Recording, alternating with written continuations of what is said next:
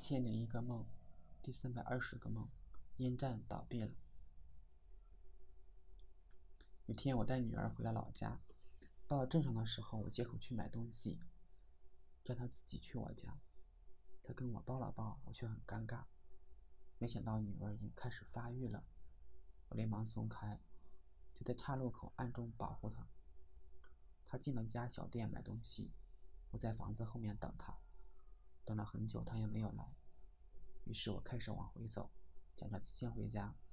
这时，他坐着别人的摩托车过来了。我连忙飞到路边的房子上，不想被女儿看见。女儿走远以后，我准备回到公路，却发现我藏身的房子用了很多树木支着。我一离开，房子就要倒了。我怎么移动树木都不能保持稳定。后来我想，干脆不管了，就放手了。离开房子往南飞，很快房子倒了。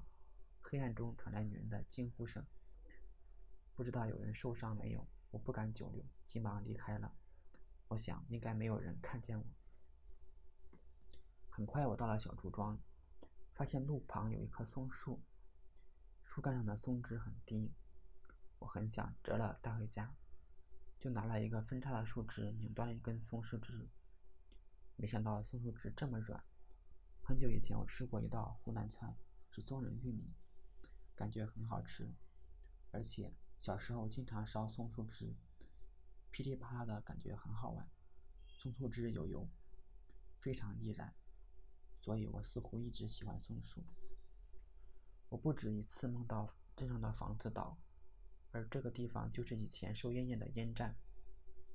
有天我跟几个小伙伴去玩，被里面的工作人员训斥。大概我怀恨在心吧，可是那是好几十年前的事了，这又怎么可能呢？